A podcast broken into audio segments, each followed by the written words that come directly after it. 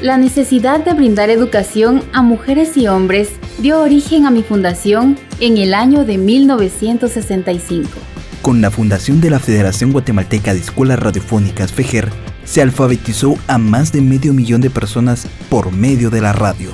FEGER, comunicando buen vivir. Radio Fejer 1420 AM presenta el siguiente programa. ¿Sabes quiénes son los psicólogos? Para mí los psicólogos son los que controlan la mente. Son los que andan psicoanalizando a las personas.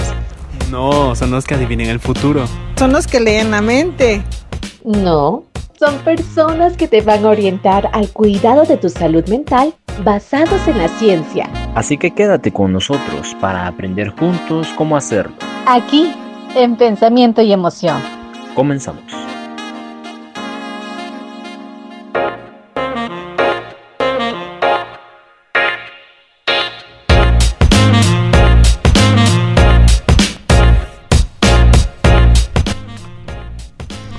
Bienvenidos y bienvenidas una vez más al programa de Pensamiento y Emoción. Estamos muy contentos de poder estar en esta nueva programación con ustedes.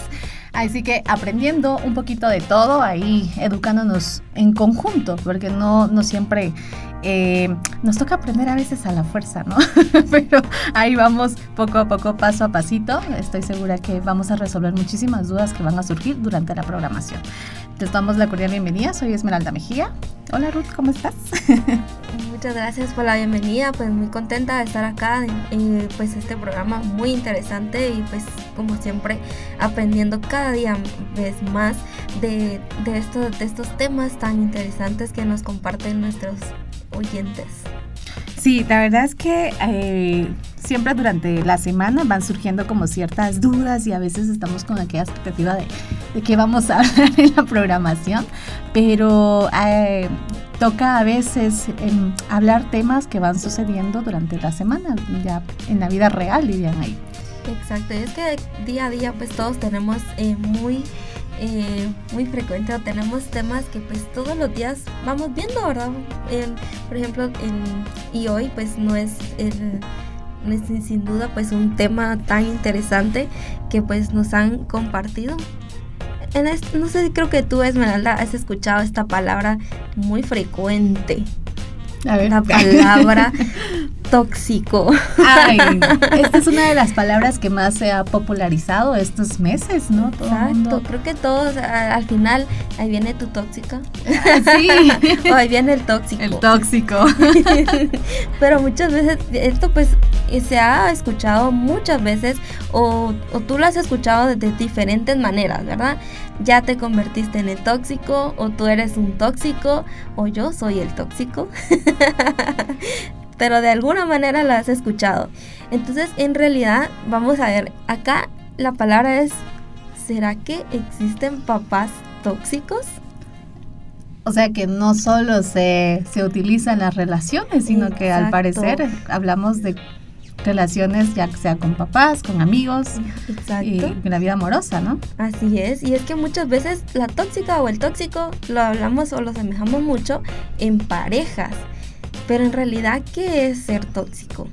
Bueno, según la Real Academia Española, según el significado de, Google, la, la, palabra tóxico o tóxica es justamente es venenoso y puede causar trastornos o la muerte a consecuencia de las lesiones debidas a un efecto químico, por ejemplo.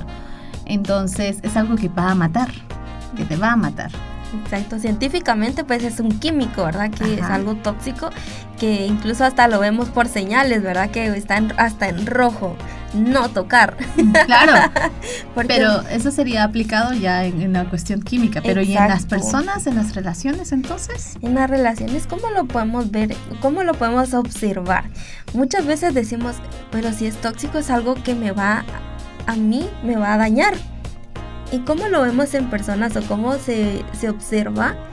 Esa es la pregunta del millón. ¿Cómo lo observamos nosotros en una persona emocionalmente?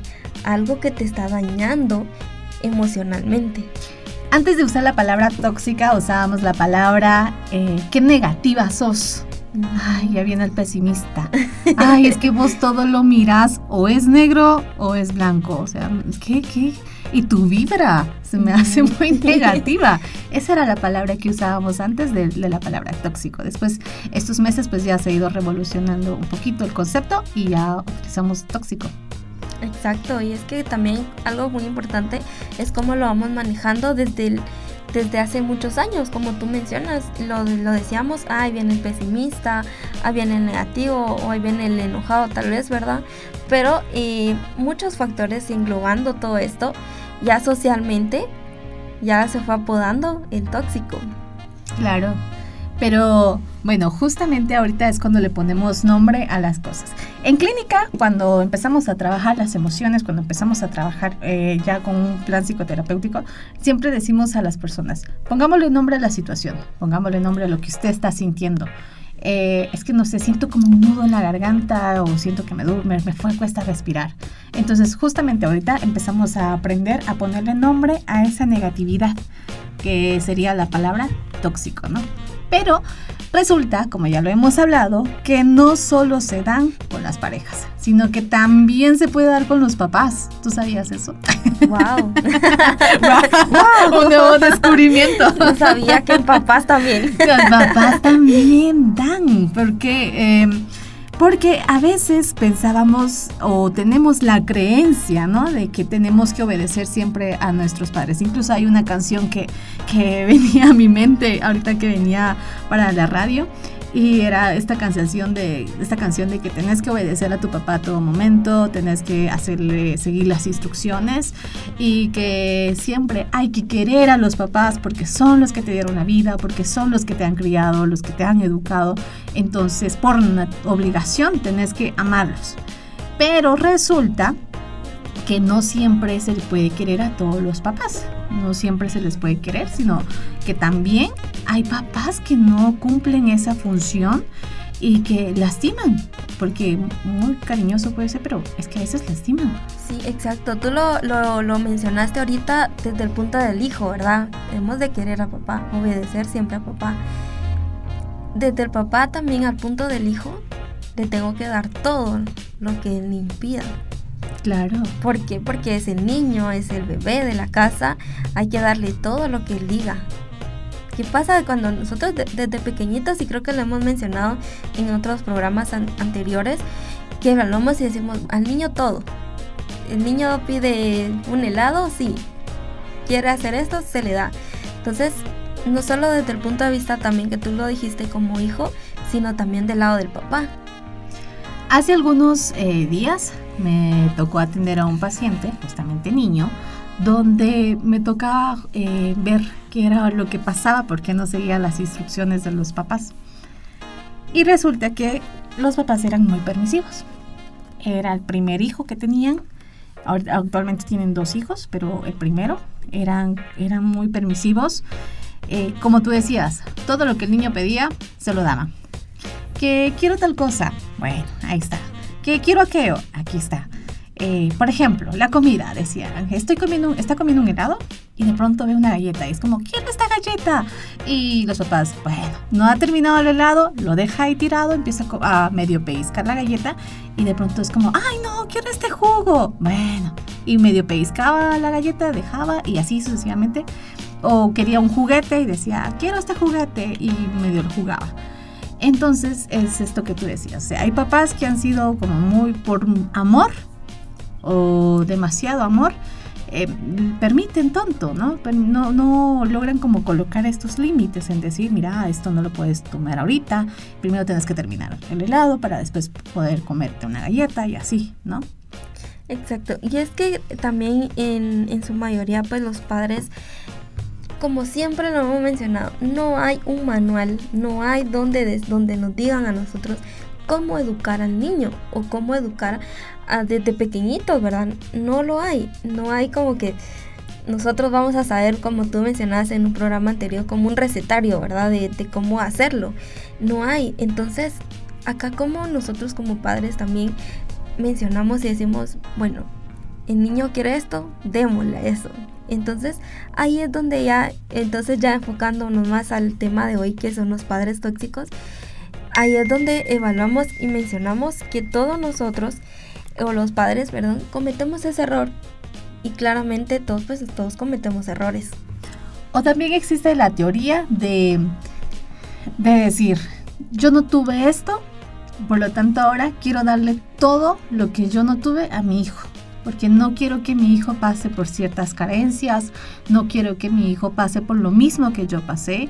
A mí me hacían falta, por ejemplo, zapatos y ahora mi, hijo tiene demasiados zapatos. A mí me hacían falta juguetes, yo nunca tuve un juguete, ahora mi hijo tiene demasiados juguetes. Y así, no existe como un equilibrio también. No significa que, que no le voy a dar las cosas que en realidad necesita, pero también existe un equilibrio, ¿no? No le puedo dar, como decían las abuelas, ni mucho, ni muy, muy, muy, ni tan, tan, tan. Mm, buscar justamente este balance de lo que se puede dar, cubrir las necesidades básicas, los juguetes necesarios y, y aprender a decir no a veces los papás les cuesta decir no, nos cuesta decir no. y es que como siempre lo menciono y yo siempre lo tengo muy presente, ¿cómo decirle no a esa carita tan hermosa? De Ay, cuando ponen esos ojitos de frijol. esos ojitos de gato. sí, y es como, por favor, mami, yo lo necesito. Y uno está así de, no, porfis, mami. Y bueno, está bien, pues. sí, exacto. Y es que como te digo, eh, esto pues aquí estamos aprendiendo si lo, lo hicimos en alguna manera, si somos papás y lo hicimos de alguna manera, también pues esto, pues nos equivocamos también, ¿no? No, como te decía, no, no precisamente tiene que ser exactamente porque dice un manual, no hay un manual de cómo nosotros educar al niño. Y durante el programa creo que vamos a lograr ver las dos, las dos, los dos polos entre qué pasa cuando consiento demasiado a mi hijo y qué pasa cuando no lo consiento. Porque hay papás también que van al extremo, es decir, no, no le voy a dar todo, o sea, no se lo voy a dar, no se lo voy a dar y no se lo voy a dar. Eh, y bueno, estos papás que hemos estado hablando de, dar absolutamente todo para ellos. Pero eh, también existe un miedo eh, en la paternidad, en la maternidad existe siempre un miedo a ser juzgados a veces el hecho de no comprarle ciertos juguetes a mi hijo porque salió de moda ahorita de que en la televisión está por ejemplo, hay uno que me acordé justamente ahorita, que son como unas bolsas para dormir tipo sleeping, que digamos en los canales infantiles lo promocionan mucho. Entonces algunas personas se basan con, con esta, entre comillas, moda y a veces existen papás que por no lograr comprarle eso eh, sienten como que es culpa, porque a veces es esto, en la maternidad también existe esta cierta culpa, este cierto miedo a ser juzgados de, ay, es que no, no consiente a su hijo, ay, qué mala onda, eh, y se supone que es su mamá, se supone que es su papá.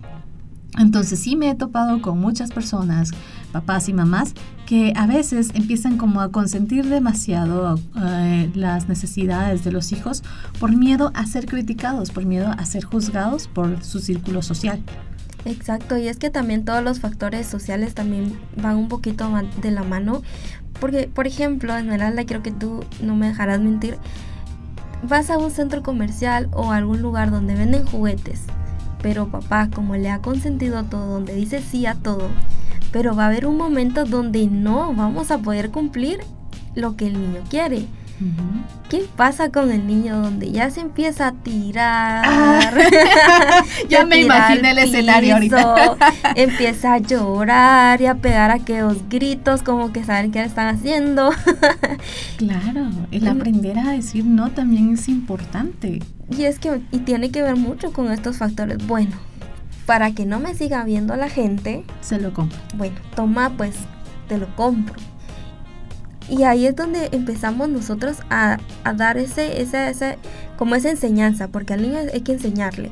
Y si le enseñamos que todo se le da a, a, a, manera de berrinche, de que él tiene que patalear, tiene que tirar todo, gritar y todo, para que le den algo, le estamos enseñando que va a obtener eso que quiere a manera de berrinche. Entonces, ahí es donde ya empezamos.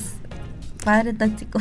Claro, yo he tenido la teoría de que los bebés, los niños de la primera infancia, que ya hemos explicado que es de 0 a 6 años aproximadamente, tienen esta habilidad de manipulación muy, muy presente. Desde el momento en el que nace, si el bebé llora, que por eso es que a veces le dicen a las mamás, déjalo que llore un ratito, déjalo que llore un ratito, no le des pecho ahorita, no le des la pacha ahorita, no lo cambies de inmediato, sino deja que llore un par de minutos, no pasa nada, no le va a pasar absolutamente nada. Porque en ocasiones hay mamás que no aguantan esta necesidad de querer suplir el llanto del niño, que medio llora y ¡pum! ya va la pacha. Medio está llorando, le cambio el pañal rapidito porque, ¡ay no, pobrecito! Entonces llega un punto en el que bebés, el bebé se vuelve a ser eh, exigente. Entonces de pronto va a haber ocasiones, como tú decís, que no siempre voy a poder darle la pacha de inmediato. No siempre lo voy a poder cambiar de inmediato porque tal vez estoy en, la calle, tal vez estoy en el trabajo, o sea, y, estoy haciendo home office y estoy así como, oh, un montón de cosas ahí. El niño se va a poner a llorar, a llorar, a llorar, a llorar, a llorar, porque descubrió que la única forma en la que lo van a consentir es haciendo estos grandes llantos. Entonces ahí realmente, por querer, por amor, el querer suplir sus necesidades de inmediato, no le doy como esta posibilidad de decir, hey, puedes esperarme un ratito. Cinco minutos en lo que yo termino acá, te cambio el pañal, cinco minutos acá, porque los niños entienden. A veces que decimos, no, es que está chiquito, ellos no entienden, ellos no, ellos tienen que ser atendidos de inmediato. Los niños entienden bastante bien. Entonces, así sucesivamente va creciendo el bebé, va creciendo el niño y se da cuenta que era lo que tú decías, que la forma de manipular a los papás, la forma de obtener algo que yo quiero, pues a costa de un berrinche, el famoso berrinche que, conocemos, el llorar, el gritar, el patalear y el decir, si hago esto, estoy segura que mi mamá me va a dar el teléfono, que es una de, los, de, las cosas que he visto que, los niños lloran más por eso, eh, el teléfono, el juguete que yo quiero, no, me va a comprar la comida que yo quiero. Exacto, y es que ahí, ahí pues volvemos a la palabra y padres tóxicos porque al final eh, se convierte, porque yo lo amo mucho, le doy todo. El amar también demasiado también es, algo que nosotros podemos observar en estos padres tóxicos, porque ¿tú qué piensas? ¿Amar demasiado estará bien o no? ¿A qué medida dirías tú?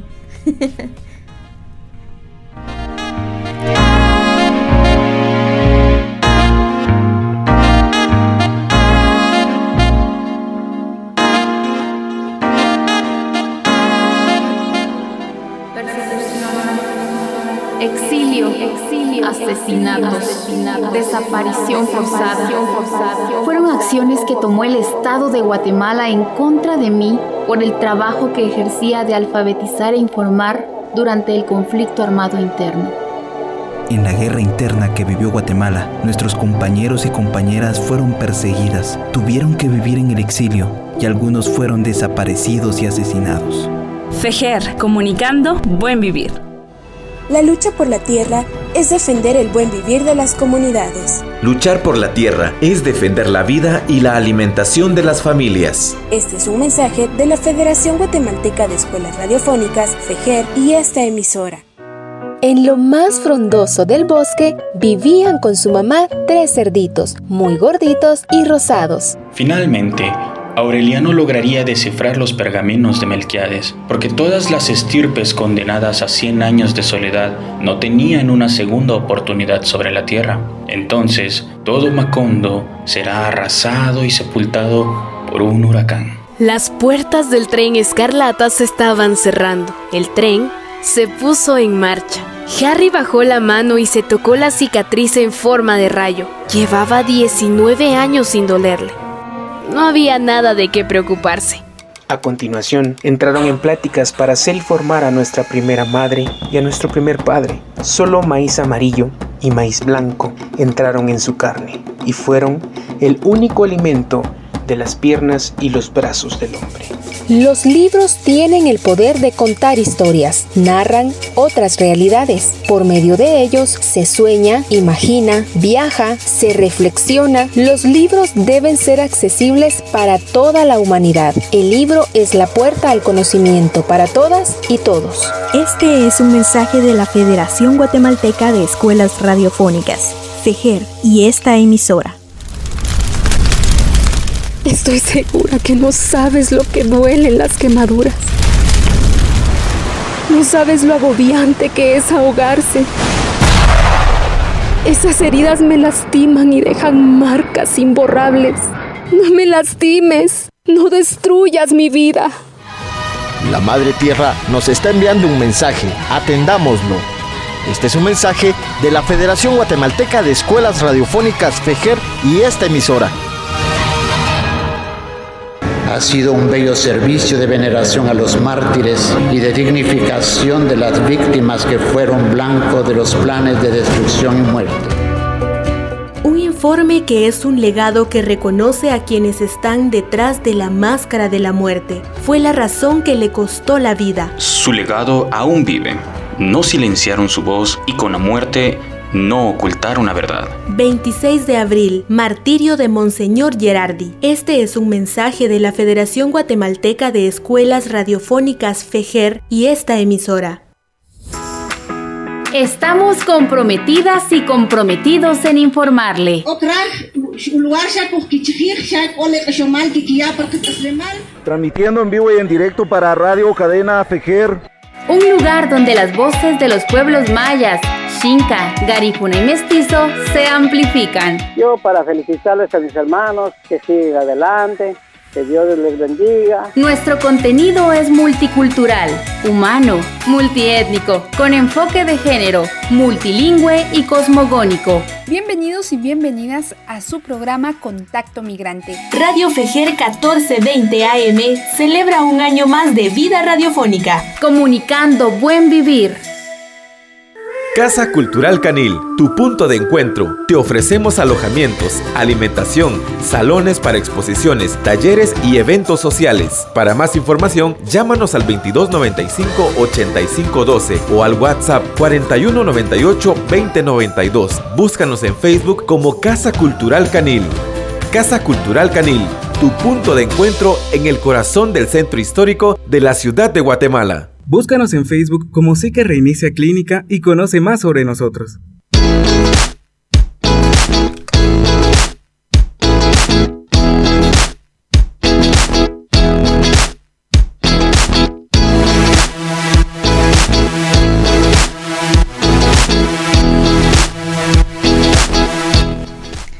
Y es que definitivamente la pregunta del millón, ¿verdad? Como decían las abuelas, ¿vas a querer, querer, querer, querer, querer con el corazón? O definitivamente, si solo vas a querer a pinceladas, mejor siempre no, gracias y permiso. Pero a los hijos, ¿cómo le puedo yo decir, mi amor, solo te quiero un poquito? Si al final de cuentas son nuestros hijos. Pero a veces, como lo, vemos, lo veníamos mencionando durante eh, el inicio, el decir, por amor a mis hijos, voy a entregar o de alguna manera sacrificar mi vida, también existe la posibilidad de que hayan cambios negativos. Que al final mucho amor puede venir a perjudicarles.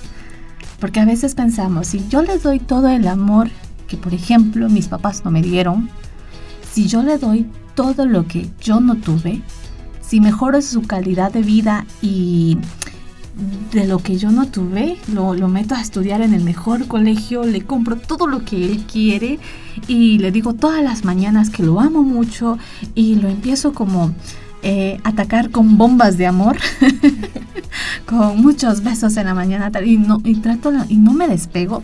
Porque si me despego un momento siento que algo me va a pasar a mí o siento que le va a pasar a él. Eh, también puede afectar de forma negativa, porque a pesar de que el significado o la palabra amor suena muy bonito y es un, un, afecto que le tenemos a las personas, el dar demasiado también puede en algún momento empalagar y puede tener consecuencias muy negativas. Exacto, y es que también eh, parte, como tú mencionabas, del amor, de dar demasiado, y también ahí nos convertimos en padres tóxicos, aunque nosotros que pensemos y que nuestra percepción sea de que estamos haciendo un bien, Recorden, recordando que el niño no siempre va a ser niño, sí, recordemos que siempre pues va en constantes etapas. ¿Y qué pasa cuando llega la adolescencia? Cuando ya le tienes que decir que no. Cuando antes le has dicho que sí a todo. Y en adolescencia, ¿qué pasa en esa etapa? Entonces ahí es donde nosotros pues nos convertimos en personas o padres muy exigentes a la hora de, de decir no a todo. Y es que también el dar amor puede volver a los padres muy dependientes, a los hijos también muy dependientes. El no dejar que mi hijo vuele del nido. El decir, mira, no hay necesidad. Seguramente nos hemos topado con casos, eh, no sé, la vecina, familiares, el decir, no, es que por amor, mira, tú no vas a trabajar, eh, dedícate solo a estudiar. No vas a trabajar, yo voy a trabajar siempre para ti, eh, no hay necesidad de que salgas, qué es lo que quieres, yo te lo traigo, pero todo puede ser en nombre del amor.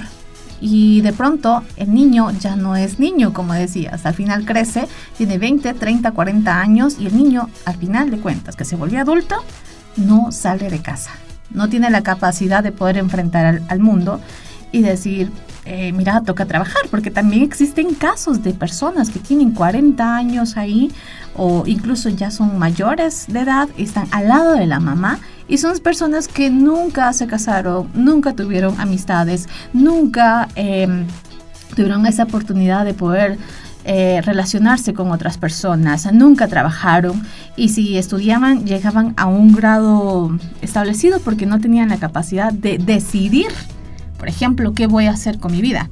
De pronto tenemos la costumbre acá de llegar solo a nivel diversificado, porque en la adolescencia tenemos este conflicto de, y la presión que tenemos de tener que estudiar una carrera que es lo que, a lo que te vas a dedicar el resto de tu vida.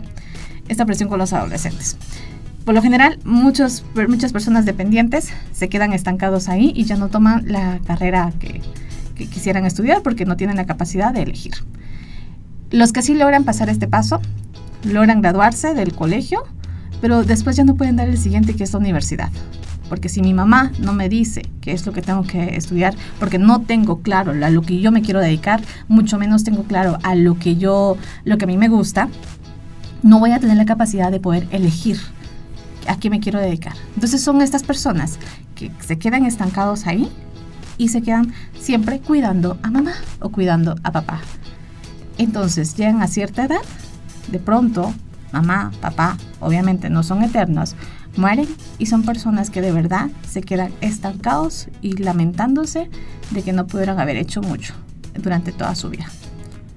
Así es, y es que también otra conducta que podemos observar de estas, de estos padres tóxicos, y es también que son demasiado exigentes con todo, no se permiten los errores y no se permiten también que el niño o el adolescente cometa un error. Entonces ahí estamos convirtiendo al niño o, al, o al adolescente que tiene que hacerlo todo perfecto. Entonces ahí creamos no solo una inseguridad, porque estamos inseguros de que si estamos haciendo bien o mal las cosas, sino que también una baja autoestima, porque ahí el niño ya tiene que depender de la decisión o de lo que el padre le diga.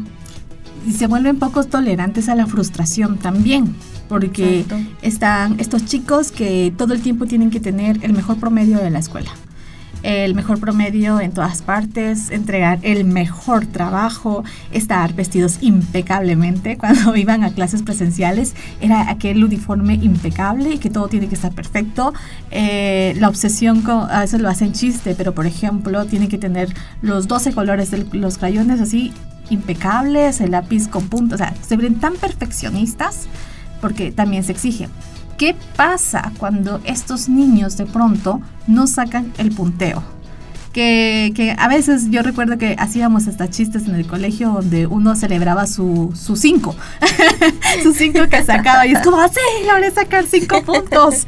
Y de pronto estaba la niña o el niño que estudiaba demasiado y estaba frustradísimo porque sacó un nueve y nosotros nos quedamos, no sé si te recuerdas. Sí, me acuerdo. Sí, donde de pronto uno decía, es en serio, pero sacaste nueve. Y nosotras celebrando, sí, saqué cinco. Eh, eh, no era un punteo muy bueno, pero nos emocionábamos demasiado. Entonces, eh, son estos niños que los papás también son muy exigentes y los papás lo maquillan muchísimo con, es que es para su futuro, es, que es para su bien, él tiene que conseguir un mejor trabajo que nosotros, tiene que estudiar lo que nosotros no estudiamos. Entonces son estos papás que al final son demasiado exigentes porque también tienden a, confundir esta idea de decir, lo que yo no lo logré hacer, tú lo vas a lograr hacer. Al final, a veces es tanto, que este ya sería el punto número dos, los manipulan demasiado. El decir, vas a estudiar esto porque en la familia hace falta un abogado, hace falta un médico, porque en la familia tenemos la tradición de que todas las, mujeres son psicólogas, por ejemplo. Entonces ya se vuelven a manipuladores también. Exacto, y es que aquí ya manipulan no solo tu vida, sino también la, la, profesión, porque muchas veces eh, el padre pues llega, no, tú tenés que ser contador como yo, o tú tenés que ser secretaria como yo. Entonces eh, aquí manipulamos y el, el adolescente definitivamente quien no está guiando el padre, ¿verdad? Entonces, bueno, sigue los pasos mientras está ahí, cuando está en carrera, pero ¿por qué sacas 50? ¿Por qué siempre perder las clases?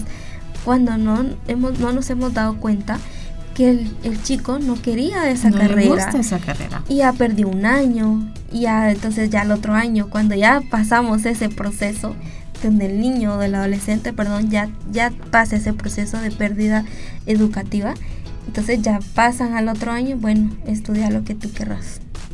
Pero cuesta, cuesta, al final de cuentas, a estos papás les cuesta asimilar y entender que los hijos tienen sus propios gustos también. Porque yo me he dado cuenta a veces, por ejemplo, hasta la forma de vestir. Hay niñas, adolescentes, hay, jóvenes adolescentes donde definitivamente no les gusta vestirse de tal forma, pero lo que te dicen es como, es que mi mamá me compra la ropa que a veces podía llegar a ser como burla en el colegio, el decir, ah, sí, eh, ¿por qué tu mamá te compra la ropa? Pero era esto, o sea, los, los papás también manipulaban. Y es que yo creo que esa es la palabra de, este programa. En nombre del amor. en nombre novela. sí.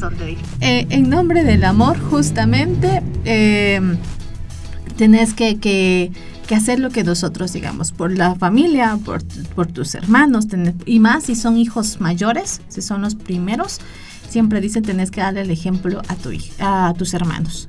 Y, así están manipulando, es que si no haces esto es porque no quieres a tus papás. Entonces estos eh, adolescentes, estos niños van creciendo con la idea de que si me equivoco, entonces traicioné la confianza de mis papás o no soy capaz de dar el siguiente paso porque yo no sé si voy a tener la aprobación de mis papás. Si yo no logro tener la aprobación de mis papás, entran en crisis.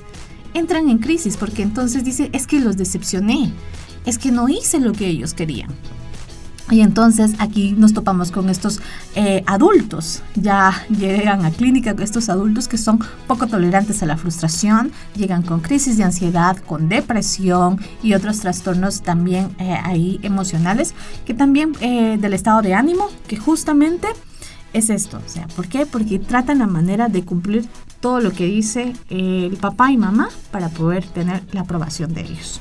Exacto, y es que eh, todo esto pues no solo lo vemos desde pequeñitos, sino que ya en la vida adulta que, que vamos, eh, como tú mencionabas, eh, dando estos casos, porque ya, ¿cómo, ¿cómo supero esa ansiedad? Si toda desde pequeñito me han enseñado que todo tengo que hacerlo perfecto, entonces ya entramos a un estado de ansioso, depresivo por no cumplir esas expectativas que nos han enseñado. Eh, y, bien, si bien volvemos a, mencionar que todos los papás se equivocan. No, no existe papá perfecto. Exacto. No existe un papá perfecto. ¿Por qué? Porque así como le han enseñado a él, así a él, él también ha enseñado. Muchas veces, como tú mencionabas al principio, hay papás que lo tuvieron todo. Entonces ya a la hora de tener un hijo, bueno, no a ti no te doy todo porque si no, no vas a aprender. Entonces volvemos como a, dar ese círculo donde ya o damos todo o no damos, nada. Entonces emocionalmente ya no damos ese cariño, ya no damos ese abrazo. ¿Por qué? Porque ponemos primero que las calificaciones o que todo tiene que ser perfecto antes de una emoción. Ya no existe un abrazo, ya solo existen las, las críticas y no críticas constructivas, sino que críticas ya lastimando al, al niño o al adolescente. Y a veces se condiciona el niño también, el decir, si no, haces, si no haces esto, entonces no me querés. Si no me das un beso, si no me das un abrazo, entonces ya no te voy a querer. Ya no, si no te portas bien, si no sos un niño bueno, ya no te voy a querer. Y los condicionamos también ahí. Los condicionamos a que entonces tengo que hacer algo que, aunque a mí no me guste, lo tengo que hacer porque si no, entonces mamá y papá, los abuelos, no me van a querer. Exacto. Entonces ahí adentro yo de, entonces ya en la vida, pasándolo ya a la vida adulta, a la vida real, ya vengo y entonces digo, si mi pareja, si no hago esto por mi pareja, si no cumplo las expectativas de mi pareja, entonces me va a dejar de, de querer. Entonces ahí ya tengo, ya carezco yo de cierto afecto a mí misma y también estoy dependiendo del cariño de la otra persona. Exacto, y es que todo esto pues viene afectando no solo al niño, sino también en la vida adulta de la persona, eh, pues que va teniendo este, eh, su, su pensamiento, su área cognitiva, va aprendiendo de esa manera. Que si yo no le regalo las mejores flores a mi novio, a, a mi novio o a mi novia, perdón, eh, ya, no, ya no doy o no estoy teniendo una buena, una buena emoción con mi pareja.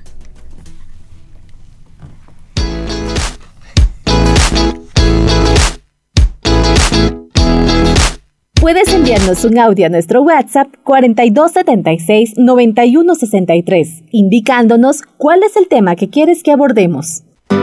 Con la firma de los acuerdos de paz y la llegada de nuevas tecnologías, mi señal radiofónica comenzó a expandirse por el continente. La conexión satelital permitió a la Federación Guatemalteca de Escuelas Radiofónicas FEGER recibir señal de la Asociación Latinoamericana de Educación Radiofónica ALER y Radio Nederland. Para 2008, la FEGER envía señal satelital por medio de sus ocho radios afiliadas. FEGER, comunicando buen vivir. Para mí este perfil es el que estamos buscando aunque no cumple los requisitos académicos. Y eso puede ser una ventaja cuando necesitemos un favorcito. Estoy de acuerdo con el decano. La cosa es que nos saque de clavos. Lo de honorable es solo un decir, porque el presidente y la mayoría del gabinete de gobierno les conviene tener una buena amistad en el MP, alguien que los tape el Ministerio Público no puede seguir protegiendo a personas corruptas. Debemos estar al tanto de quién ocupará el cargo de fiscal general del Ministerio Público. Se exige un fiscal, no un servil. Bueno, espero que las propuestas nos ayuden en el futuro, porque si no nos van a sacar de los clavos, no nos sirven. No solo eso, también nos debe ayudar a quitar e inventar cosas de la gente que no nos deja hacer nuestros negocios. Usted no se preocupe, presidente, que en la comisión nos ocupamos de presentarle una lista con seis perfiles amigables. El Ministerio Público no puede seguir protegiendo a personas corruptas. Debemos estar al tanto de quién ocupará el cargo de fiscal general del Ministerio Público. Se exige un fiscal, no un servil. Tranquilidad, este chance es fácil. Usted solo tiene que dirigir la institución. Va a poder investigar a gente de forma legal. Además, usted va a decir cómo y a quién fregar. Eso sí, de forma disimulada, para que no le den color. Si necesita, también tiene la policía a su servicio, a cualquiera del Servicio de Investigación Nacional, para que se hagan sombra de quienes nos estén molestando. Se escucha interesante y me gusta, pero dígame, voy a ganar bien. Así me gusta. Con este trabajo ya puede comprar la casa que tanto desea, viajar a cada rato y asegurar el futuro de su familia. Me parece bien, acepto el trabajo, pero vamos a la segura, ¿verdad? Usted solo presente su papelería, que nosotros hablamos con nuestras alianzas en la comisión. El chance es suyo el Ministerio Público no puede seguir protegiendo a personas corruptas. Debemos estar al tanto de quién ocupará el cargo de fiscal general del Ministerio Público. Se exige un fiscal, no un servil. Búscanos en Facebook como Psique Reinicia Clínica y conoce más sobre nosotros.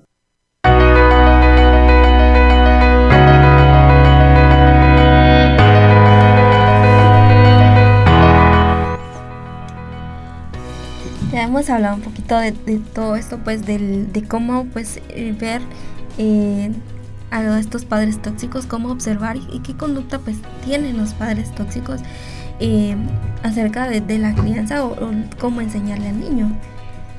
Y es que hemos logrado descubrir que hay personas o hay padres de familia que llegan a ser en algún momento egocéntricas, que justamente ellos por querer cumplir sus propias necesidades, es decir, mira, tienes que hacer lo que yo digo porque yo soy tu mamá, porque yo soy tu papá.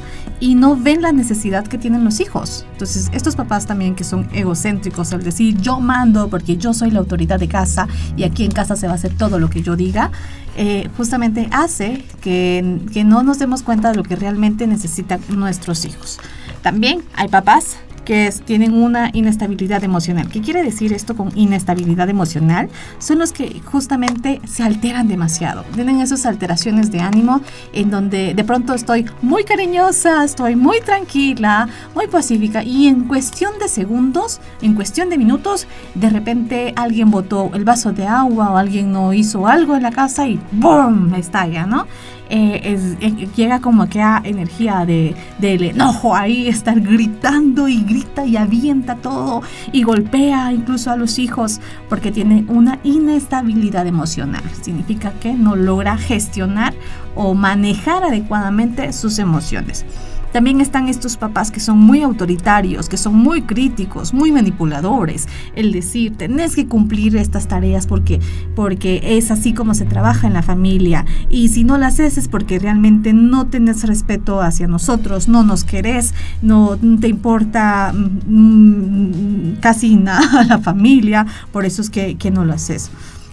También están esos papás que son muy dependientes de sus hijos, que no son incapaces de vivir sin ellos, porque tienen esa teoría de decir, yo eh, sin mis hijos me muero. Y hay personas que llegan a este punto realmente de morir si algo le pasa a los hijos. Yo no digo que tenemos que ser indiferentes a lo que va a pasarle a los hijos, sino que al contrario, dar esta libertad de poder crear seres independientes, capaces de sobrevivir eh, en esta sociedad en la que estamos, pero que también el decir, si tú te tienes que alejar de irte a estudiar a otro lugar, si tú quieres hacer esto, tener la capacidad de poder aceptar yo como papá, yo como mamá, el decir, tú también tienes que crear tu propio camino, crear tus propios errores. Y también están esos papás que son poco afectivos. ¿Qué quiere decir? Que son estos papás incapaces de dar un beso. Por ejemplo, yo no beso a los hombres si soy un papá. no, yo no beso a las mujeres si soy una mamá. Entonces, el decir, ah, no, yo no muestro. En mí eh, cuando yo era pequeño nunca me enseñaron a dar un abrazo. A mí mi papá jamás me abrazó, a mí mi mamá jamás me dio un beso, jamás me dijo las buenas noches. Entonces yo también vengo y replico eso al momento de criar a mis hijos. Entonces digo, no, yo, tú de mí no vas a recibir eh, ningún abrazo, ni un cariño, ni decir te quiero mucho o lo lograste, ni nada, sino conformate con que yo te dé estudios, conformate que yo te dé un techo, comida y que te esté calzando por ejemplo. Son estos papás que tienen dificultad para eh, justamente mostrar afectos. Pero antes de, pasar a la pregunta del millón, que ya te tocaría a ti, Ruth, explicar qué hacer si yo logro identificar justamente si yo soy una mamá tóxica, si soy un papá tóxico o si logro identificar que mis papás son tóxicos. Eh, una de las cosas que siempre he querido como marcar aquí es que en, este, en, este, espacio no se trata de juzgar a, a, los hijos, no se trata de juzgar a los padres, el decir, ah, sos un mal papá porque sos un papá tóxico, por ejemplo sino entender que ellos traen un patrón de comportamiento de años, de que eso fue lo que le enseñó el bisabuelo al abuelo, el abuelo se lo enseñó a mi papá y mi papá me lo está enseñando a mí y probablemente yo se lo voy a enseñar a mis hijos. Es una cadena donde justamente cuando yo me doy cuenta que ah, ese no es el camino, entonces vengo y reparo, reparo. Entonces, nuestros papás al final de cuentas hacen lo que pueden con lo que tienen y con lo que aprendieron. Exacto, y es que también, eh, como tú mencionabas y recalcabas ahí, no es fácil, no es fácil de decir mañana totalmente cambio, no, sino que esto es un proceso que vamos tomando día a día, vamos aprendiendo justamente con estos espacios que tenemos acá aprendiendo cómo podemos soltar esas, ese patrón de enseñanza que nos han dado desde pequeños, de que nos enseñó abuelo, que nos enseñó eh, bisabuelo. Entonces todo eso, cómo vamos rompiendo. Claramente no es fácil, es un proceso, es, un, es parte también de, de día a día, de ponernos una meta y un objetivo de cómo poder cambiar esto bueno, yo ya me di cuenta que pues soy un papá tóxico, como decimos, como en nuestro tema de hoy, eh, ya me di cuenta de eso, pero ahora ¿qué hago? ¿Qué hago con esto? Bueno, ahora pues vemos y analizamos no solo las situaciones en las que los papás son muy permisivos, donde dejamos que todos los hijos, todo es sí, todo es puedo ir a comer un helado, es sí, todo es sí. Entonces, marcar un límite donde, bueno, sí, ya te di un helado, entonces solo eso te, te vas a comer. Sí, por lo, como el ejemplo que tú dabas al principio. Estoy comiendo un helado, pero quiero una galleta, pero quiero un jugo. Entonces no, no termino de comer algo y sigo y continúo dando, eh, comiendo. Entonces no marcamos un límite donde todo es sí, sino que marcamos ese límite donde, bueno, no, ya te di un helado, ya no puedes comer más. Entonces marcar siempre nuestros objetivos, que nuestros objetivos sean claros y congruentes, porque muchas veces decimos no, pero nosotros mismos lo hacemos como adultos. Entonces el niño, pero si tú lo estás haciendo, incluso hasta lo dicen, ¿verdad? Dicen, pero si tú lo haces.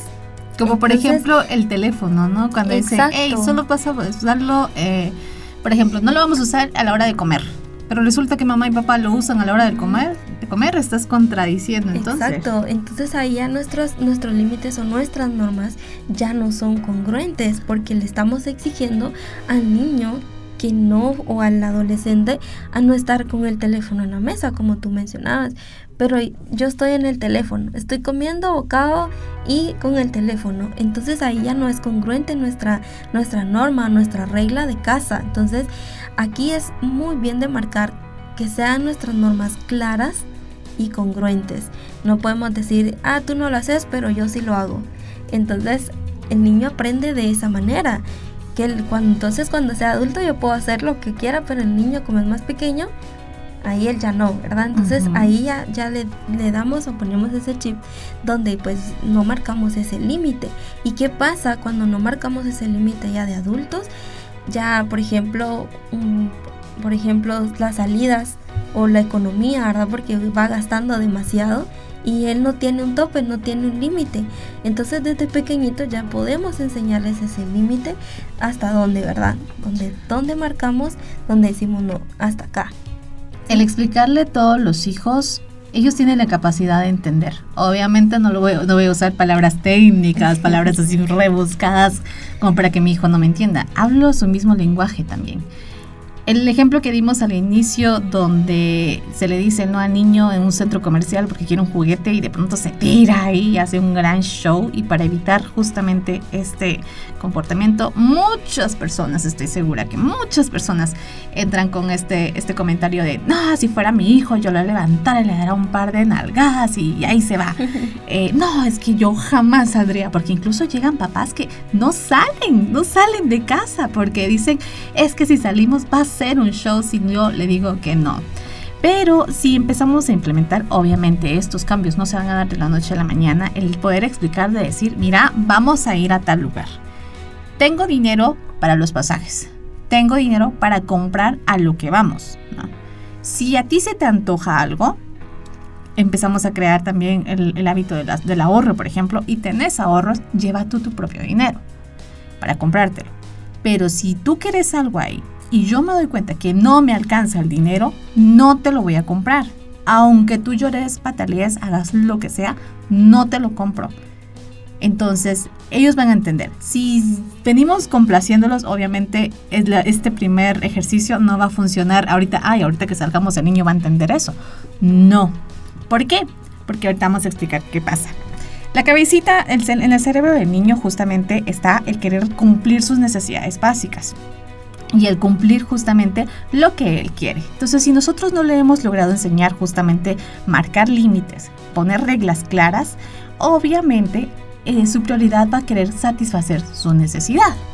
Entonces, aunque yo le haya dado la indicación ahorita antes de salir de casa, cuando llegamos al centro comercial, cuando llegamos al, al súper, cuando llegamos a la tienda, y a él se le va a olvidar la regla que yo le di. Y entonces muchos papás dicen, pero si te lo acabo de decir. Sí, pero el cerebro del niño no está reteniendo esto de, ah, es que mis papás me lo acaban de decir. No, él quiere justamente, por ejemplo, un helado y él va con esa idea de, quiero un helado, quiero un helado y quiero un helado. No logré cachar la instrucción que me dio mi papá. Entonces, esta instrucción se la voy a tener que repetir las veces que sea necesario. Incluso en el camino se lo tengo que ir repitiendo para que a él no se lo olvide y al final se vuelva un hábito hasta que se acostumbre a entender y decir, ah, bueno, la próxima vez que quiero algo, le voy a preguntar a mi mamá, a mi papá si le alcanza el dinero para comprarme un helado, por ejemplo. Exacto, y es que también crear estos hábitos en niños también es importante porque si no, si tú no le vas diciendo todos los días y no lo refuerzas, no refuerzas esa instrucción, se va olvidando, se va olvidando en el niño. Entonces hay que reforzar. Bueno, ya te di instrucción. Entonces, ¿te recuerdas que ya hablamos de, que, de que tú no me puedes pedir más cosas porque solo este dinero traigo? Y el ser sincero es el decir, mira, es que de verdad no me alcanza, porque a veces muchos papás lo que hacen es no decir la verdad. Por, por pena, el decir, ¿cómo le voy a decir a mi hijo que ya no tengo dinero? Es que es válido también. Exacto, y muchas veces porque el pensamiento es yo tengo la obligación de complacer al niño. Entonces es muy válido porque al final pues ese es nuestro deseo. Pero también hay que ser, eh, hay que estar centrados, ¿verdad? De que si no tenemos más allá de esto, no podemos complacer tanto al niño. Entonces ahí es donde tú le vas a ir marcando esos límites y de reforzando día a día esa instrucción. Reforzar es bastante importante cuando el niño llega a tener entonces o llega a cumplirlo y ya no necesita reforzar tanto, ahí es donde das un premio. ¿Y cómo es el premio? No es algo material, sino que les puedes dar, les puedes dar una palabra. El decir, ya viste, seguiste instrucciones. Exacto, por ejemplo, y tú, tú le indicas, eh, mira, ya llevamos tanto tiempo y tú has comprendido esa instrucción, te felicito. Gracias por esa comprensión. Entonces, ahí tú le vas dando esas palabras, esos elogios. sí, es que. esos elogios. Sí, en, otros podcasts hemos hablado sobre los lenguajes de amor de los niños. Y ahí lo van a lograr conseguir ahí en nuestro canal de Spotify, donde ahí van a aprender que hay niños que para ellos es muy importante lograr escuchar un te amo, un lo lograste, o lo hiciste bien, o, ir compensando con palabras, ¿no? Con Exacto, no, no siempre algo material, ¿verdad? Sino que algo con palabras y con abrazos, pues ellos son muy cariñosos desde, pequeñitos y no más un adulto que siempre necesitamos un abrazo. Cuando uno crece pone el corazón de piedra, pues, pero, pero de pequeños somos un amor de, de seres humanos. Y, otro también, otra, la importancia también de la comunicación. Comunicarte siempre con tu hijo y qué es lo que él desea y qué es lo que tú le puedes dar también al niño. Claro. Porque nosotros queremos el mundo entero, ¿verdad? Ah, si uno como papá, como mamá, uno le daría todo. Exacto. Pero ya hemos visto que darle todo también puede afectar negativamente. Exacto. Y no solo darle todo, sino también nuestra economía también no, se presta para eso. No se presta para darles el mundo entero. definitivamente la billetera llora. Exacto. Y, no, y, como papá también, cuando tú no cumples esas ideas que tú tienes, también te pones triste, te pones depresivo, te pones ansioso por no cumplir esos deseos que quieres para tu hijo. y es ahí donde tienen que trabajar. ¿Por qué es que te pones triste también? O sea, por no cumplirle un algo que quiere tu hijo o sea, porque también hay cosas que hay que, entender que no se puede, no porque no quieras, es que en realidad no tenés la capacidad de poder hacerlo. Exacto, y es que también eh, por eso es esta comunicación, comunicarte con el niño. A veces es que el niño no entiende, mejor váyanse para allá porque es plática de adultos. No, también que ellos formen parte también de tus eh, pláticas económicas como pareja, eh, tú involucra también al niño. Mira, tenemos tanto dinero para esto y esto y esto. Entonces desde ahí tú le enseñas al niño que también tiene, también cuando él crezca, también va a tener que tener esos gastos económicos y ahí es donde pues empieza el círculo de aprendizaje donde también involucras al niño o al adolescente porque también el adolescente en, su, en esa etapa también es como bien desinteresado, no le interesa. Entonces ahí ellos van aprendiendo y formando ideas de cómo también nuestros papás económicamente están teniendo. Entonces aquí pues eh, dando todos estos ejemplos y la verdad que me gustaría dar muchos, muchos más ejemplos. Pero estoy segura que con los que hemos dado, em, hemos dado justamente una idea. Sabemos perfectamente que educar a, los hijos no es una tarea nada fácil y que ellos no vienen con un manual de instrucciones que nos encantaría que trajeran, pero no lo tienen, pero que sin embargo existen personas que justamente te pueden ayudar a crear estas herramientas, a crear, a tener una crianza eh, positiva en los hijos marcando límites y no, no justamente repetir, repetir patrones de comportamiento, patrones de crianza que hemos traído de generación en generación que probablemente no son los adecuados.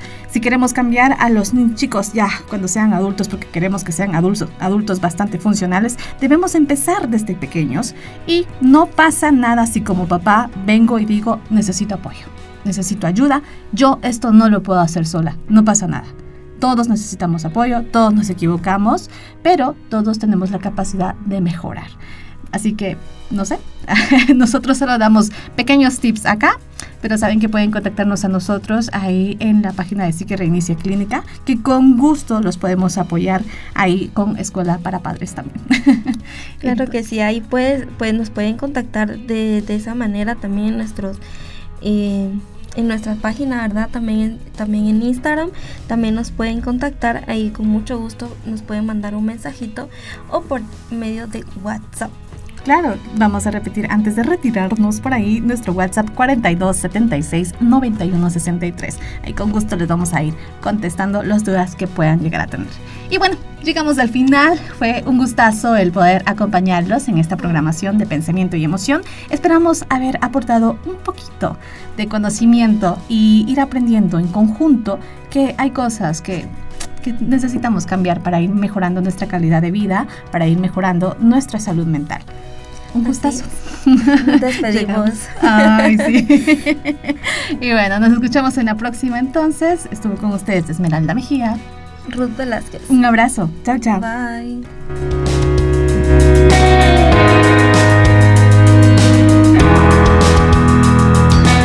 Gracias por escuchar Pensamiento y Emoción. Te invitamos a visitar nuestras páginas de Facebook e Instagram como Psique Reinicia Clínica. O mandarnos tus dudas y saludos a nuestro WhatsApp 4276 9163.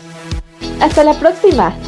Este programa llegó a usted por medio de Radio Fejer 1420 AM, comunicando buen vivir.